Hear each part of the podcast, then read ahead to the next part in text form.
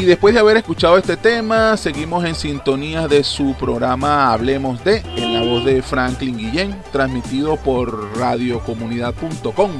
Pero primero recuerden que pueden enviar sus mensajes vía WhatsApp a través del 0414-278-2771. Tengan presente que en las redes sociales me podrán conseguir como arroba Franklin al día vía Instagram, Twitter o Facebook y por supuesto también por YouTube como Franklin al día. En el corte anterior hablábamos de algunos mitos urbanos. Mitos urbanos, mitos de ciudad. Cuando llueve se va la luz. Los transformadores tienen dentro aceite de ballena. Eso es cruel. ¿Cómo es posible? Bueno, pues aclaremos un poquito estos mitos de una buena vez. Realicé algunas averiguaciones y consultas con la gente de Penofra, PNF, Penofra, entre otras consultas realizadas. Y les traigo lo siguiente. Cuando cae el agua del cielo o llueve me cortan la luz, dicen algunos, ¿no?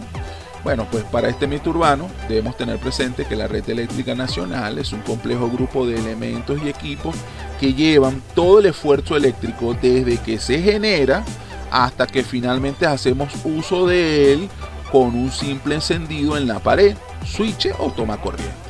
Y que esto es posible gracias a todo el estudio de ingeniería y de cálculo que consideraron muchas variables. Es decir, consideraron todo, pues. Entonces, ustedes dirán, pero Franklin, llueve y se me va la luz, pues ¿cómo hacemos? Y entonces, ¿cómo lo vemos? Bueno, la red eléctrica lleva tensión eléctrica o energía eléctrica a muchos sitios de manera aérea o subterránea. Y para la parte aérea utiliza postes, transformadores de intemperie, cables especiales y un complejo ramal de infraestructura y tendido el cual es necesario para poder llevar de manera segura la energía eléctrica. Todo esto, ¿dónde ocurre? En los espacios aéreos que están sometidos a la vegetación que sigue su curso, es decir, la madre naturaleza, la cual ocupa todo aquello que está a su alcance. Como dicen por ahí, lo que el tigre rajuña se lo come. Tenemos una madre naturaleza queriendo recuperar sus espacios y es la vegetación la que al entrar en contacto con la red aérea de distribución eléctrica generan las averías. Dicho de otra manera, tengo un árbol que creció cerca de un tendido eléctrico. Acto seguido, vino una tormenta, batió la mata y pues por supuesto había una rama por encima de los cables, el árbol le supera la altura del cableado, la rama pues se desprende y cae sobre el tendido eléctrico cortando la circulación de la corriente. Entendamos que no estamos cerca. Es una avería que ocurrió kilómetros atrás. Pero la red eléctrica tiene la suficiente tecnología para detectar el lugar de la avería y va el personal de Corpoelec o de las empresas afiliadas a Corpoelec a resolver la situación con todas las limitantes. Recuerden que está cayendo un somerano palo de agua, un aguacero y son estas personas, estos especialistas en el manejo de la electricidad, los que tumban la corriente, resuelven el problema, agarran el carro, llegan al sitio, se ponen un traje especial y cualquier otra cosa que sea necesaria para poder resolver el problema. Hay cualquier cantidad de videos y películas sobre esta labor. No es fácil, pero con cariño y empeño lo realizan estos especialistas en todo lo que tiene que ver con la manipulación eléctrica entendamos que la madre naturaleza quiere recuperar sus espacios y por el estímulo de la tormenta se golpean los árboles y las ramas de manera violenta, haciendo un cortocircuito, golpeando un transformador, generándose así los cortes eléctricos. Bueno, aclarado esto, no tiene nada que ver la acción del agua de lluvia que moja los cables y se va la luz.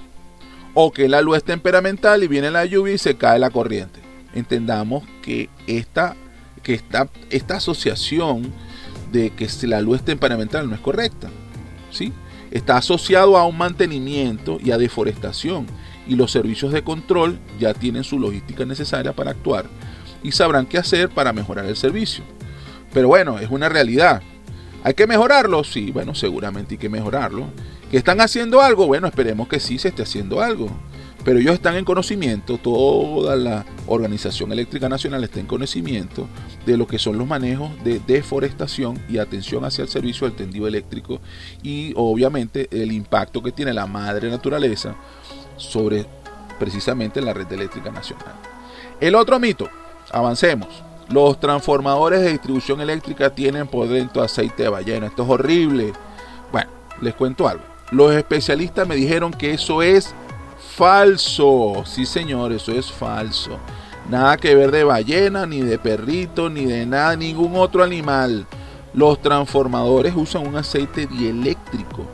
Este aceite permite enfriar la parte interna y otras funciones de aislamiento eléctrico acorde a cada equipo.